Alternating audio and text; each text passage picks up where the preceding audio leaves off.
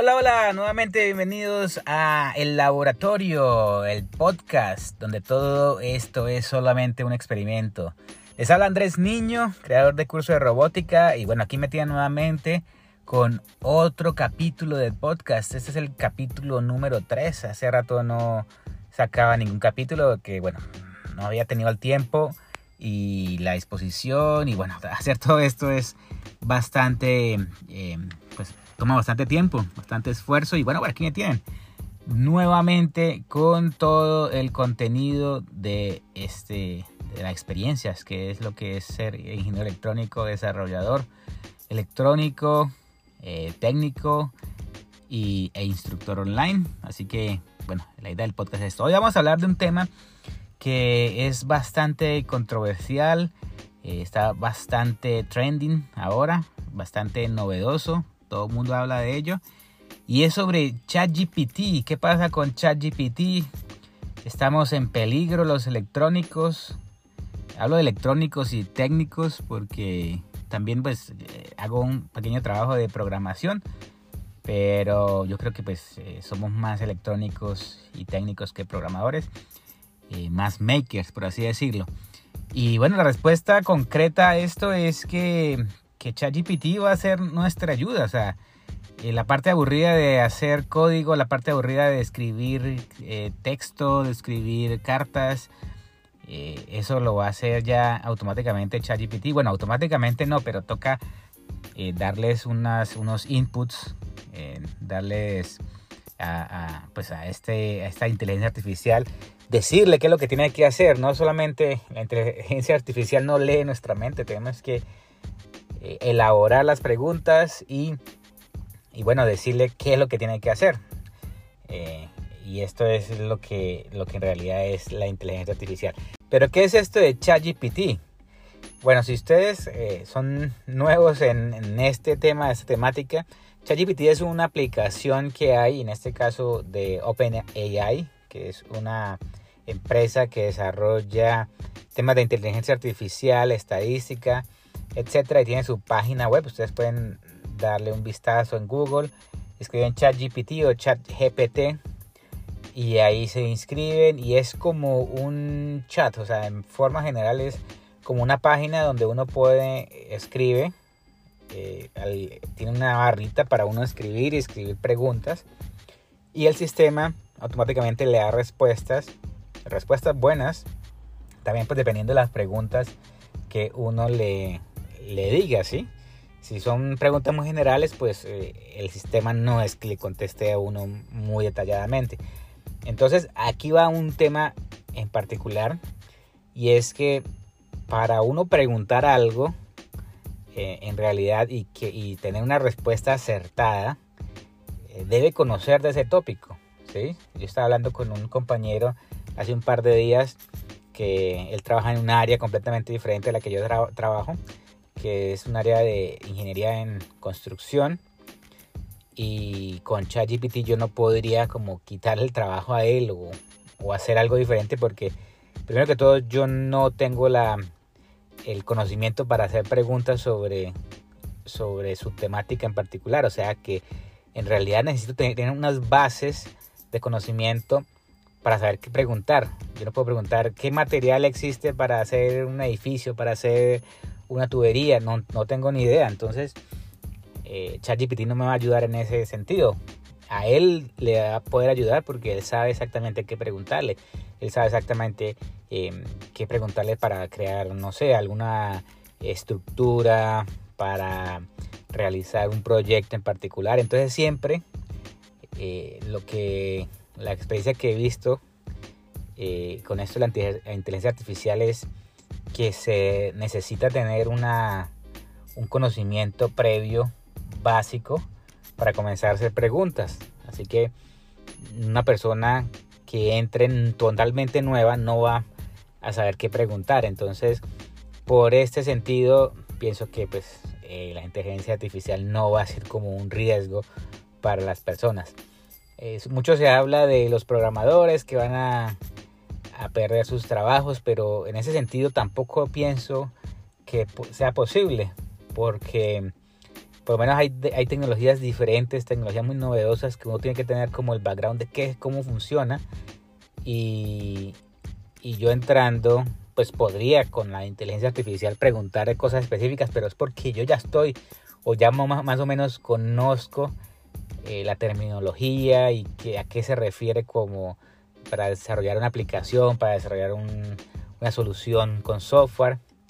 Entonces, llegando a ese punto, eh, yo puedo preguntarle a la, inteligencia artificial y, el, la inteligencia del sistema me va a contestar porque yo ya tengo una base para preguntar. Entonces yo pienso que en conclusión no, no vamos a estar en riesgo. De hecho va a ser una ayuda grande. Yo lo estoy utilizando eh, en el día a día. Bueno, digo día a día, día a día, pero no es que yo lo utilice todos los días, pero eh, cuando tengo tiempo, tengo algo que hacer eh, que involucra sentarme en el computador y tener o generar ideas para algo. Generar ideas es una, una de las ventajas que tiene ChatGPT, como generar ideas, bueno, igual generales o bombardear ideas para solucionar problemas. Entonces, esto yo lo he lo he utilizado. He utilizado para hacer eh, títulos de mis videos de YouTube. ¿sí? Entonces uno le coloca al sistema, quiero que eh, genere un título que hable sobre esto y este contenido, pero que sea algo bastante llamativo o bastante, eh, por así decirlo, clickbait, por así decirlo. Entonces me genera bastantes opciones, entonces es, es muy bueno en ese sentido. es como tener un amigo que tiene ideas buenas y que sabe expresarlas y, hay veces pues salen cosas buenas y uno simplemente toma las ideas. Entonces en ese sentido lo estoy usando, también lo estoy usando para escribir en uno que otro email así estructurado, por así decirlo, en inglés y lo voy a escribir en inglés. También le pregunto en español y me lo quiero que me lo conteste en inglés, me lo hace. Em, también si quiero, eh, tengo una idea del email, lo escribo en inglés y le digo al chat GPT, no, estructúrame lo mejor, que, se, que suene más como profesional, entonces eh, el sistema pues me genera las mismas ideas y me lo estructura mejor, le coloca palabras más bonitas, mejor dicho, más como profesional. Y bueno, ha servido bastante, bastante esa herramienta. También para hacer, se llama esto en inglés paraphrase, como eh, decirlo de otra, en otras palabras. ¿sí? Entonces uno pone un texto y uno dice, quiero que me lo describan otras palabras. Eh, obviamente consigue o toma las mismas ideas que tiene el, el, texto original y lo estructura mejor. Le va colocando buenas, como, como más ideas o más estructurado de cierta forma, como más presentable. O le dice lo mismo con otras palabras. Entonces, eh, eso es una ayuda bastante, bastante grande. Y en eso lo he utilizado. También lo utilicé para hacer un experimento, como, bueno, como hemos hablado aquí del podcast, que el laboratorio es un experimento, es lo que hacemos, experimentar. Experimentar con el ChatGPT para crear mm, un, un, software, un programa para Arduino y, también para, para la Raspberry Pi Pico eh, utilizando MicroPython. Y fue interesante porque le di las pautas, le dije qué pines usar, que iba a usar Raspberry Pi Pico, que iba a usar los eh, un pin específico de entrada, otro pin específico de salida, iba a manejar un sensor ultrasónico y todo eso se lo dije a ChatGPT. Entonces ChatGPT pues, me estructuró la, el, código. De hecho, cuando me lo dijo, me lo dijo en, en se lo pedí en, en MicroPython, pero también le dije, pásemelo a CircuitPython y hizo pues los cambios eh, que, le pedía. Em, sin embargo, para utilizar la, el sensor ultrasónico, sin embargo, para utilizar el sensor ultrasónico, yo quería utilizar una librería que ya la conocía, que sé, que sabía que era fácil de utilizar, de implementar, y le dije, utilízame la librería de, de Adafruit del sensor ultrasónico, y también me lo hizo, pero eh, al llegar a hacer esas preguntas es porque yo ya sabía qué librería iba a usar. Yo había hecho la investigación previa de que esa librería existía. Entonces es como un complemento, porque si simplemente lo hubiera hecho hágame este programa y yo no sabía que esa librería existía, pues ChatGPT ni siquiera me la hubiera, eh, me la hubiera utilizado. Entonces, em, yo necesito tener un conocimiento previo, saber que algo existe y preguntarle al sistema, al ChatGPT. El ChatGPT me puede ser una ayuda rápida de, solucionar un problema pequeño de código. Pero si lo vemos en un proyecto macro, eh, el sistema ChatGPT no sabe exactamente por qué le estoy preguntando eso, porque es que quiere implementar ese sensor. ¿sí? Supongamos que eh, el, el, el proyecto que estoy haciendo sea como un estacionamiento automático y requiero para ese proyecto específico un sensor que me detecte la posición de un carro, por así decirlo. Entonces, ChatGPT no sabe exactamente por qué le estoy preguntando eso, porque no tiene el background eh, del proyecto como tal, ¿sí? Entonces, pero para cosas pequeñas yo pienso que es una ayuda bastante grande. Entonces, Vamos a ver cómo va evolucionando este tema de la inteligencia artificial, hasta qué punto llega. Pero yo pienso que pues no va a reemplazar al ser humano. De hecho, eh, hablar con un ser humano es más gratificante que hablar con un robot. Uno siente, sí, exactamente qué es lo que, qué es lo que, lo que un ser humano, uno está, uno está esperando del ser humano que le conteste.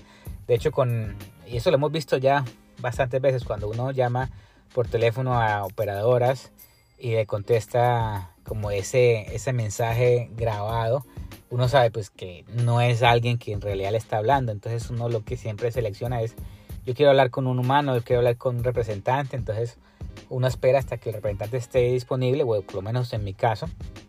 Y, es, y simplemente pues lo espero en el sistema, espero en, el, en, la llamada para hablar con alguien que en realidad pues va a entender lo que yo quiero eh, expresar, ¿sí? no solamente es una grabación que me dice qué, qué paso seguir. Lo mismo con los chatbots en internet. Entonces uno sabe exactamente si me está contestando un, un, robot o no. ¿sí? Y bueno, esperemos que en el futuro esas, esas operaciones, pues algo básico, pues sean reemplazadas por la inteligencia artificial. No estoy diciendo que no, que no se haga, que no se llegue a hacer. De, en realidad, pues hay cosas, trabajos muy tediosos que, que requieren que la inteligencia artificial pues le dé una ayuda. De hecho, yo también he utilizado un par de, de respuestas eh, a mis cursos de, en Udemy. Eh, hay veces hay algunos que me han preguntado algo específico y yo tomo mucho tiempo en explicar algo que pues ya en el curso existe, pero pues el alumno quiere como un feedback ya más personalizado.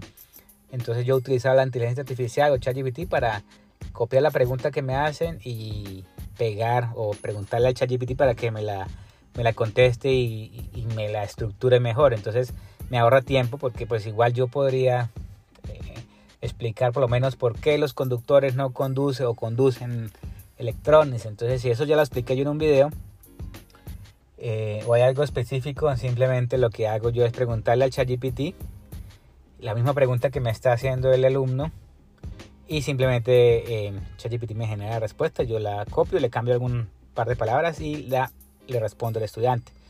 Esto lo hice en un par de ocasiones y funciona, ahorra bastante tiempo. Eh, pero hay, veces hay preguntas y esto yo lo hago en mis cursos cuando algo, algún estudiante me pregunta algo en particular. Yo lo que hago es responderle con un video, o sea, un video ya hablando, eh, mostrando mi cara o hay veces mostrando algún, algo en la pantalla del computador. Eh, y esto ya es más, y yo hablando, ¿no? O sea, esto es como ya más personalizado. Entonces esto yo creo que pues no lo, no lo va a poder reemplazar una inteligencia artificial muy pronto, por así decirlo, ¿sí? Entonces, eh, bueno, igual digo, hay tareas tediosas que la inteligencia artificial me va a ayudar, pero en otras no. Entonces, esto, esto es con respecto pues, a, una herramienta, ¿no? Entonces, eh, ¿el trabajo está en peligro? No, no está en peligro. Antes, por el contrario, puedo ser más eficiente en el trabajo, puedo eh, rendir mejor, puedo hacer las cosas más rápido, porque la inteligencia artificial o el ChatGPT pues, me va a ayudar a esas cosas eh, bastante aburridas. De hecho, me gustaría que ChatGPT hiciera más cosas por mí eh, no es posible en este momento, pero es, idealmente sería fabuloso. Por lo, menos, por lo menos hay trabajos de responder tickets de servicio acá en el trabajo donde estoy. em, que me toma mucho tiempo o llamar a algún cliente o solucionar, pero esas cosas, esas cosas de servicio técnico va a estar muy complejo que lo, que lo reemplace una inteligencia artificial porque yo en el trabajo, pues eh, me imagino que pues mucha gente que me está escuchando ahorita también son técnicos electrónicos eh, o que de alguna u otra forma hacen un soporte técnico. Hacer un soporte técnico, una, una inteligencia artificial no lo va a hacer eh, porque uno necesita analizar qué es lo que está pasando. Hagamos un ejemplo, por lo menos me llama alguien que no le prende el computador o que no le funciona, qué sé yo, el, el, el mouse, por así decirlo, ¿sí? Entonces, algo simple. Bueno, que no es tan simple. Entonces, eh, la inteligencia artificial lo que va a hacer es preguntar, ¿sí? Pues, supongamos que la, la inteligencia artificial llama al cliente y le pregunta, le hace varias preguntas sabiendo o llevando la conclusión de que el mouse está desconectado, por así decirlo. Entonces, eh, uno como técnico sabe, bueno, este cliente, ¿será que tiene el mouse conectado? ¿Será que hay algo más en el hardware que está fallando? ¿Será que el driver está, está fallando? Entonces hay cosas que la experiencia, y esto es importante porque la experiencia va a superar lo que la inteligencia artificial sabe. ¿sí? Entonces la experiencia del ser humano, la experiencia por lo menos de un técnico o un electrónico, va más allá de, de una inteligencia artificial que tenga estructurada alguna respuesta porque no tiene como la, el análisis, ¿sí? Por lo menos, ¿por qué será que el mouse no funciona? ¿Por qué será que el mouse no, no responde a, los movimientos. Puede ser el driver, puede ser que el mouse esté dañado, puede ser que, no esté conectado. Hay infinidad de cosas. Puede ser que, el computador no esté funcionando, que uno no sabe exactamente qué es lo que tiene el, cliente al frente, ¿sí?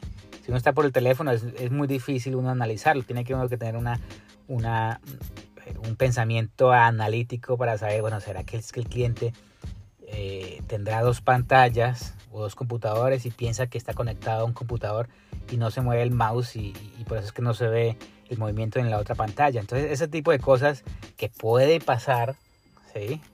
Eh, eh, uno como técnico o como programador o como ingeniero uno debería saber, oh, ¿será que, será que es esto? Por esta simple razón, algo hay, hay errores muy sencillos que uno ni siquiera sabe o no piensa ¿sí? que pueda pasar.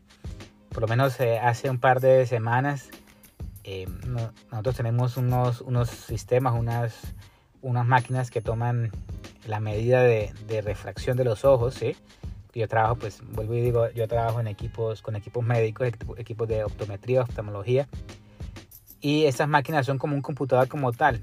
Entonces tienen una pantalla eh, táctil, que es obviamente la pantalla táctil de un computador que está por dentro del sistema, de la máquina, es un computador completamente, o sea, normal, como el que tenemos nosotros en el sistema Windows prácticamente. Entonces, el, el, cliente decía que la pantalla estaba negra, oscura, que no podía hacer nada.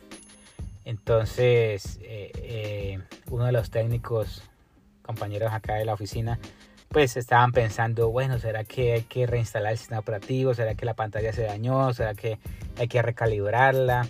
Todo esto haciendo eh, eh, pensamientos, pensando antes, porque todo esto fue telefónicamente, porque nosotros respondemos a tickets o, al cliente telefónicamente. Y hay veces, pues esta, estas máquinas también están conectadas por internet y podemos accederlas remotamente por TeamViewer.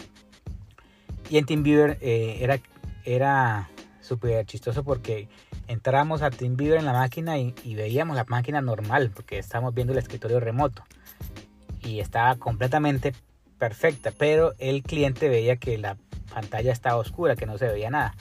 Entonces eh, la conclusión fue, y en realidad la solución fue, eh, o el problema era que el, el nivel del brillo de la pantalla estaba completamente hacia abajo. Nosotros accedíamos a la pantalla, al computador, lo veíamos bien, pero él desde la otra, al frente del computador lo veía oscuro porque el brillo, el control de brillo estaba en off. Y esto pues se pudo solucionar fácilmente entrando a Windows y colocando el brillo más alto.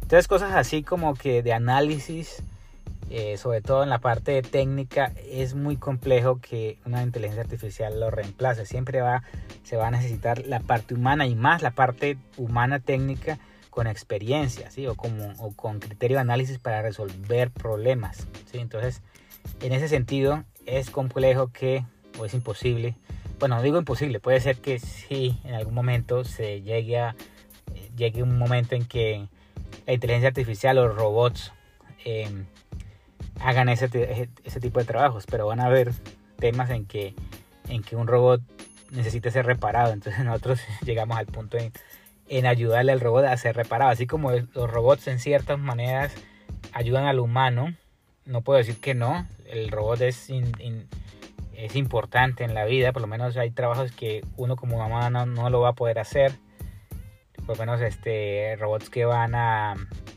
en áreas que son peligrosas, tanto por, no sé, gases o temas eh, de, contaminación.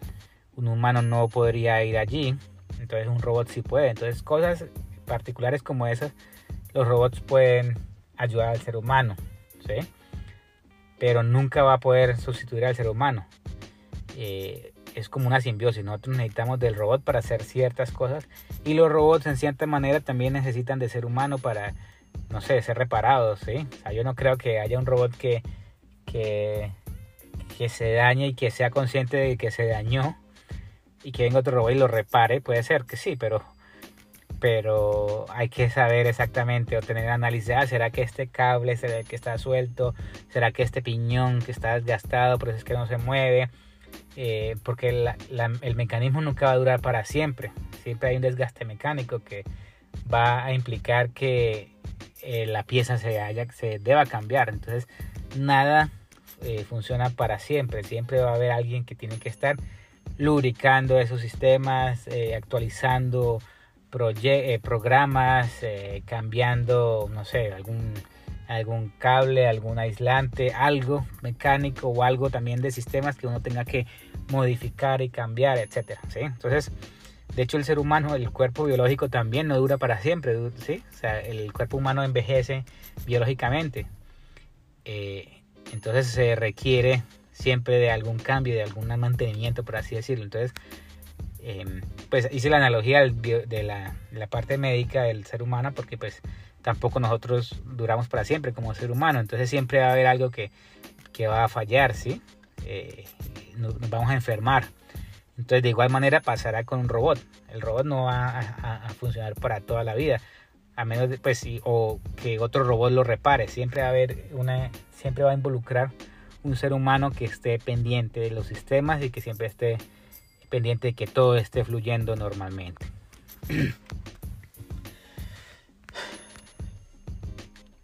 Entonces, en conclusión, eh, nosotros que somos makers, que nosotros que creamos cosas, que hacemos cosas manuales, eh, muy difícil que se reemplace por una inteligencia artificial.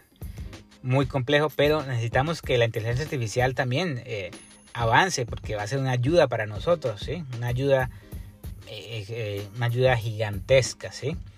Pero pues el trabajo manual que siempre hacemos o también el trabajo en computadores de en la parte de programación también es súper complejo que, se reemplace.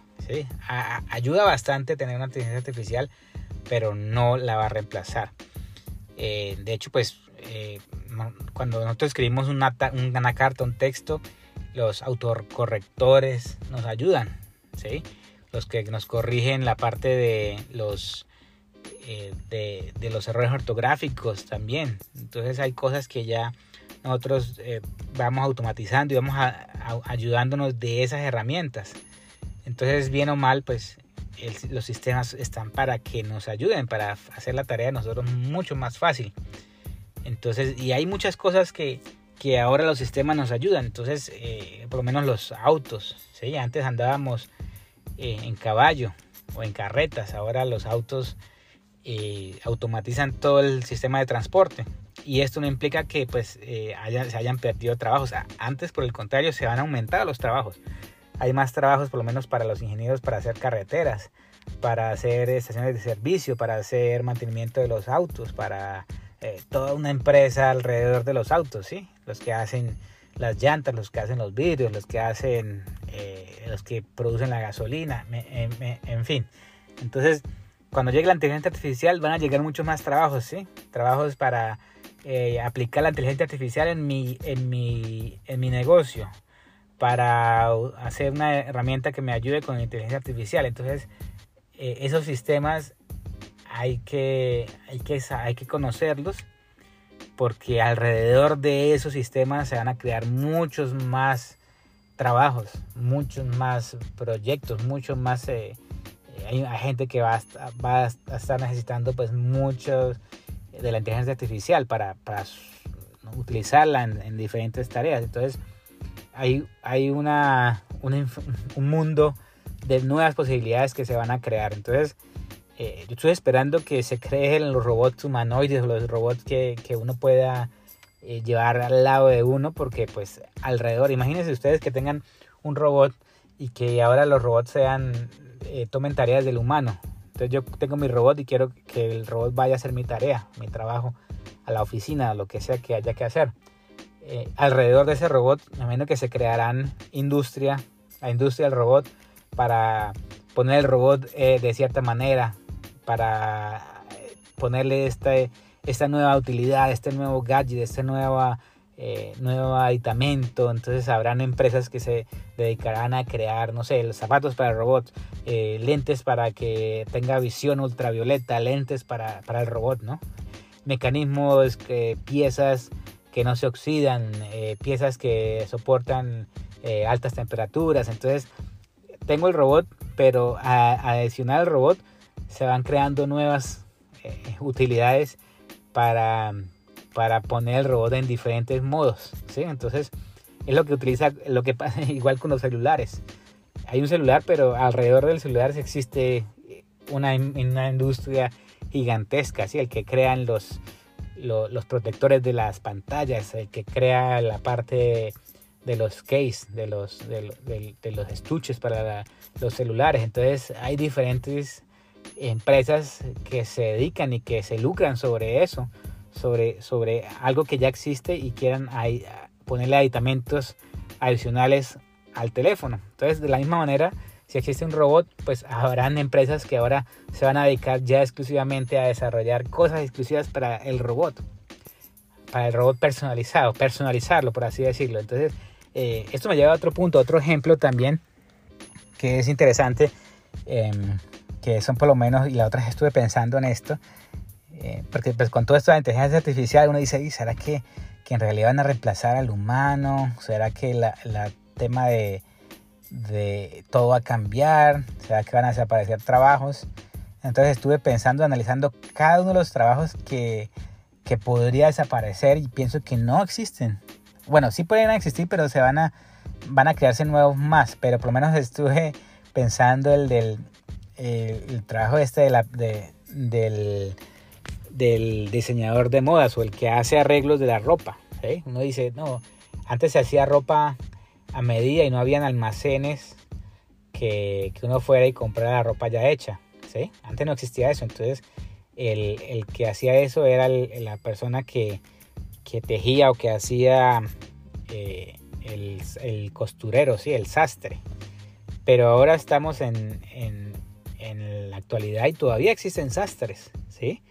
Uno puede pues también ir a comprar eh, al supermercado o a una tienda online o a una tienda física, pues puedo comprarme una camisa, puedo comprarme unos zapatos ya, ya que viene hecho, ¿sí? Pero si yo quiero algo específico, algo personalizado, voy a un sastre que me haga un traje a la medida, ¿sí?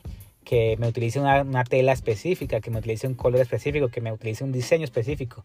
O simplemente, si compré algo ya en una tienda eh, algo genérico, yo hay veces podría ir al sastre para que me cambie un botón, que me, lo, que me cosa, la, así como que si, si, se rompe algo, me, me, lo reconstruya. Entonces, esos trabajos de sastres se han hecho más personalizados. Entonces, yo creo que todo gira o va a atender a la personal, bueno, ya está, a la personalización y, y tener algo personalizado eh, es, es, más atrayente, ¿sí? porque es único pero también requiere de, un costo. Entonces el, el, sastre pues va a cobrar mucho más eh, por un traje que si yo lo voy a una tienda que, que lo puedo conseguir eh, algo genérico. Entonces, esto yo creo que esta es la tendencia siempre de hacer cosas personalizadas, únicas, y eso es lo que, lo que uno como humano busca, ¿sí? que sea único eh, e irreemplazable, entonces nadie lo va a poder reemplazar. Entonces,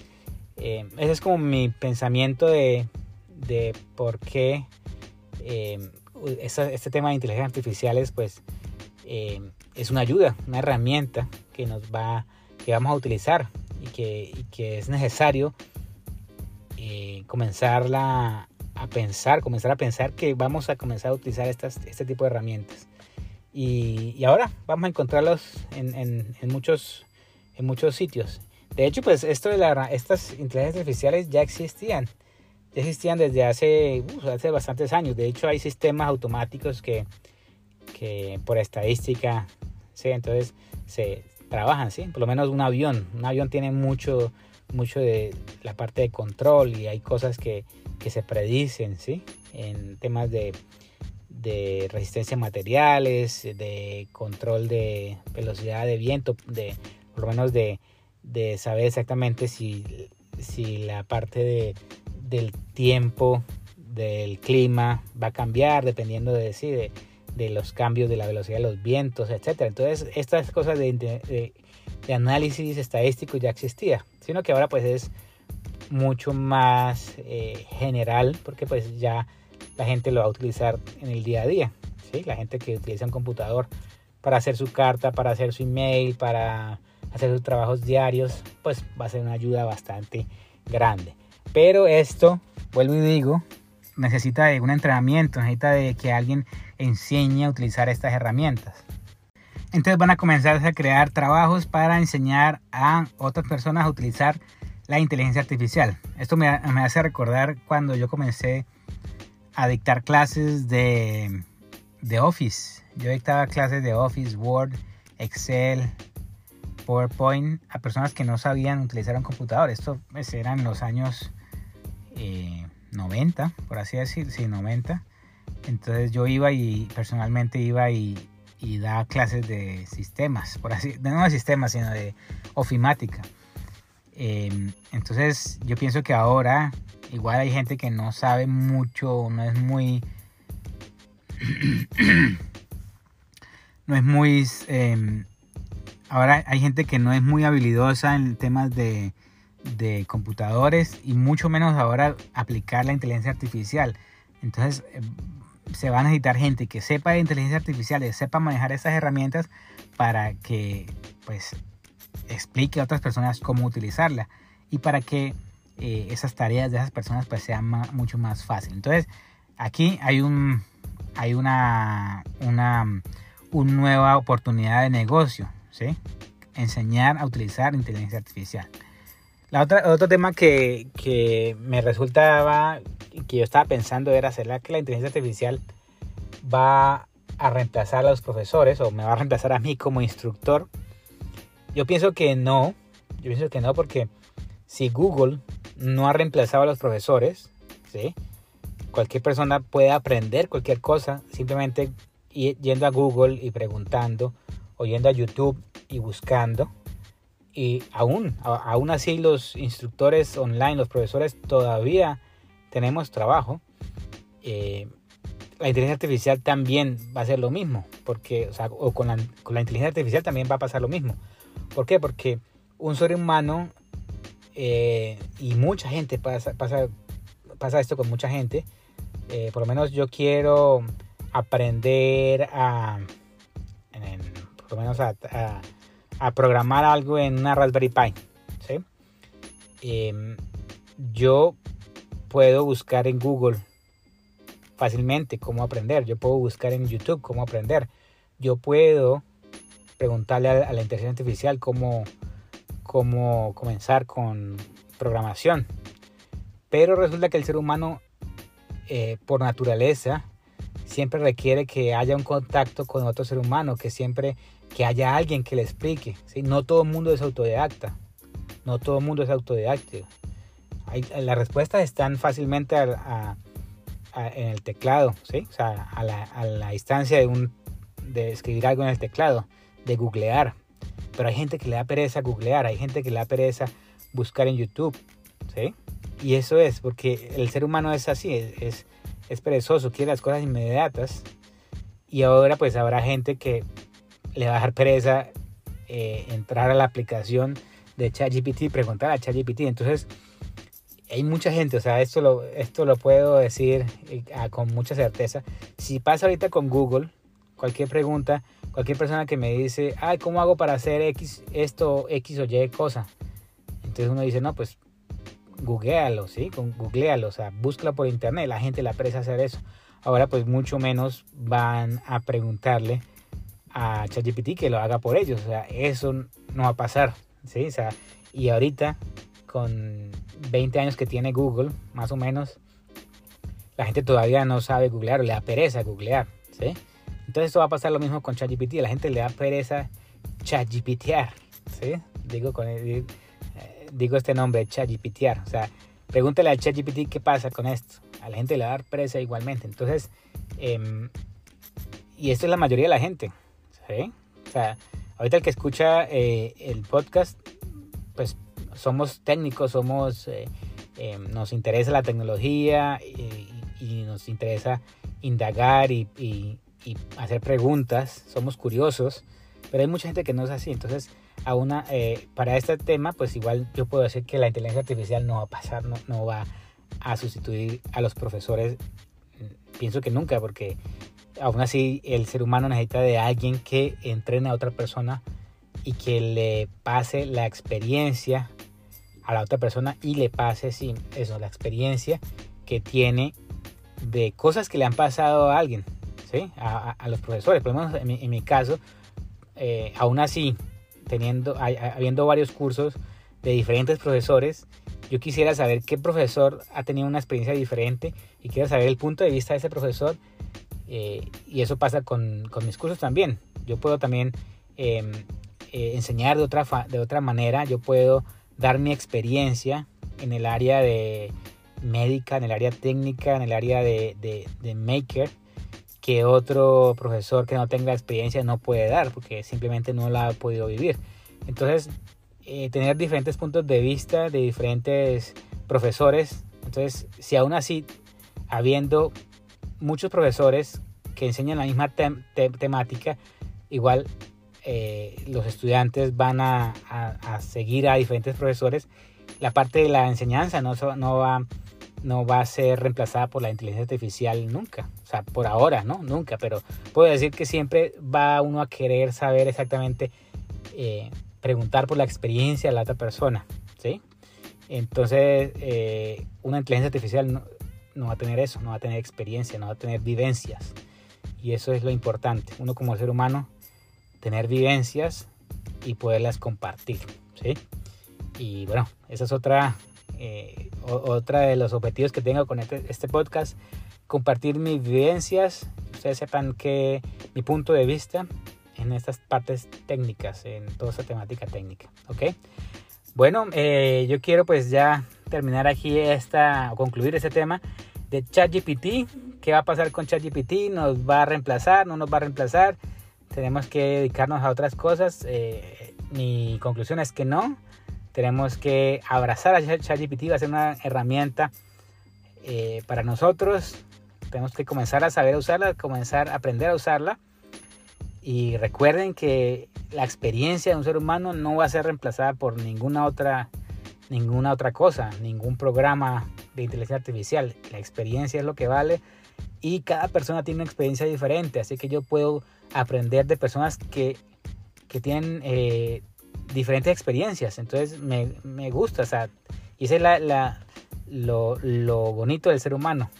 Contactarme con otras personas que tienen diferentes experiencias, eh, que han vivido, que han tenido diferentes puntos de vista y eso enriquece, enriquece mucho y es lo que, lo que distingue al ser humano de cualquier robot, de cualquier inteligencia artificial. Bueno, eh, ya voy aquí a, terminar el podcast. Eh, la idea es continuar con los podcasts. Este es el episodio 3. Vamos a seguir con otros episodios con nuevas temáticas eh, sobre, sobre electrónica, programación, temas novedosos que me encuentro día a día y mis puntos de vista sobre eh, las diferentes tecnologías o diferentes cosas que me pasen en el día a día como técnico electrónico, como maker, como ingeniero, como programador, porque pues todo eso eh, lo llegamos a hacer y pues esa es la idea de compartir mis experiencias en este podcast. El podcast de laboratorio. Le puse este nombre, laboratorio, porque cuando yo estudiaba electrónica, un lugar donde íbamos a, a eso, a experimentar, era el laboratorio. Y es donde íbamos a socializar. Entonces, esto es socialización, experimentación. Recuerden que todo esto es un experimento. Y bueno, no siento más, eh, los dejo. Recuerden mis redes sociales, eh, curso de robótica y en la página web cursorobótica.com. Allí van a encontrar pues todo eh, lo que lo de los cursos, los cursos que dicto, electrónica básica, cursos de diseño de circuitos impresos, curso de Arduino, programación en Arduino, Raspberry Pi y bueno, esos son los que hay por el momento. Vamos a comenzar a crear más cursos. Es complejo, pero eh, toma tiempo, digo yo, pero pues eh, ahí poco a poco vamos avanzando. Bueno, los invito a que ingresen allá a la página web www.cursorobótica.com. Entren también al canal de YouTube. Y bueno, nos vemos en la próxima edición de este podcast, El Laboratorio. Porque bueno, todo esto es un experimento. Nos vemos en el próximo capítulo. Chao, chao.